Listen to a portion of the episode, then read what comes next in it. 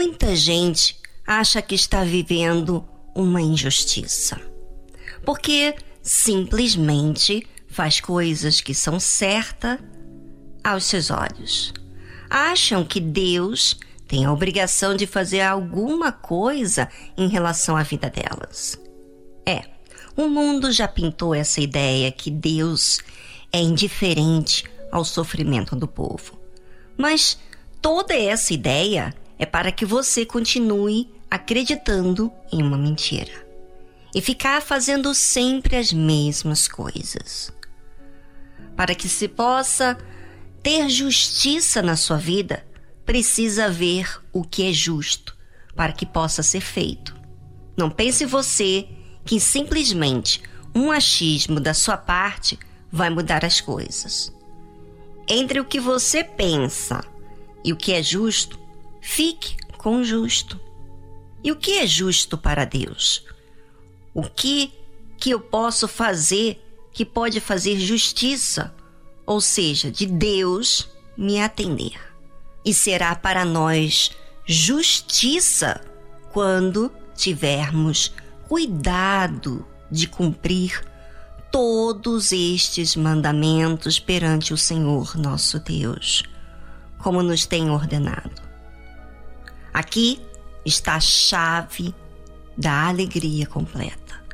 Quando temos cuidado de cumprir todos esses mandamentos. O que faz o cuidado? Coloca atenção em todos os mandamentos de Deus.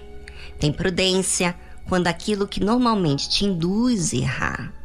Tem consciência do perigo que corre a sua alma. Tem dedicação quanto aquilo que é espiritual, como a ida à igreja, a oração, a meditação. Tem interesse de fazer as coisas de forma como os mandamentos manda. Tem carinho pela palavra de Deus, porque disciplina. Faz tempo para Deus. Isso tudo é cuidado. Se você ouvinte tem todo o cuidado para não faltar um dia de trabalho, porque não tem o mesmo com Deus, com as coisas de Deus.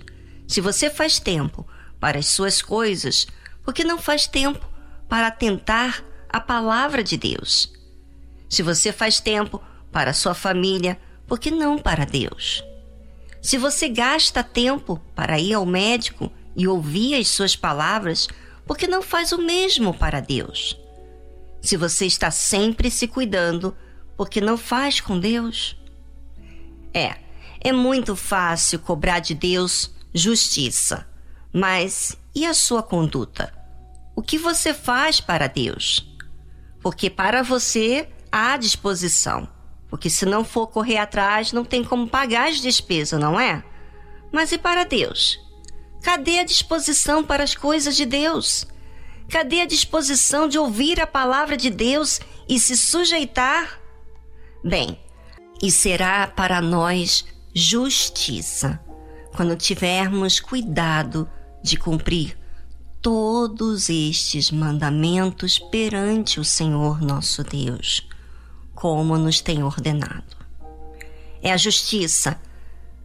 Vem quando também agimos com justiça diante das nossas obrigações. E que obrigações que temos?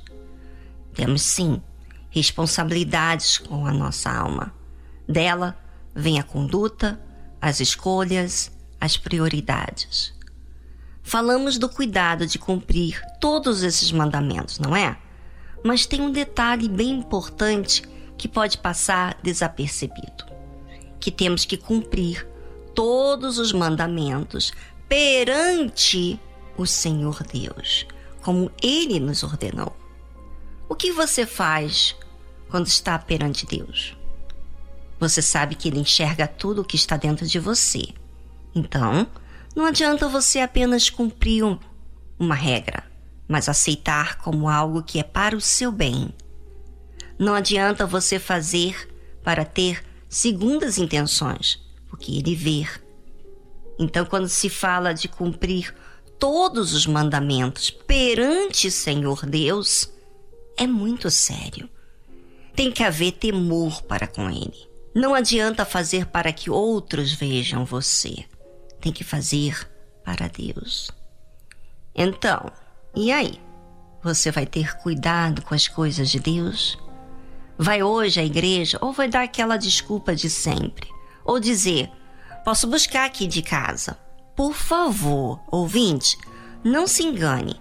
Não invente história para que te poupe daquilo que tem que ser feito. A justiça demanda correção, honestidade, rigor. Não se dobra para as emoções, facilidade, mas faz o que é justo a ser feito. Perdoar a quem te ofendeu, porque você também não precisa ser perdoado? Então por que resistir se você não é perfeito? Orar com fervor, por que você não tem questões a serem ditas?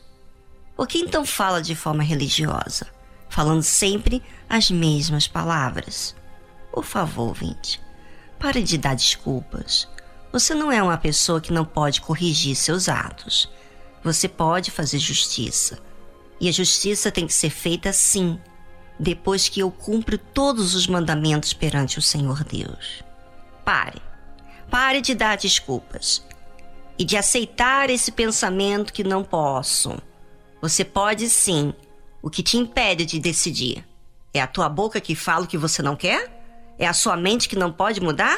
Então pare e levante-se dessa prostração, saia dessa nhaca, desse espírito do mal e levante-se agora e vá à igreja, agora mesmo. Porque se você tardar, o mal vai querer te dar assim uma rasteira e aí entra aí um montão de desculpas. Vamos agora para a igreja e fale com o pastor.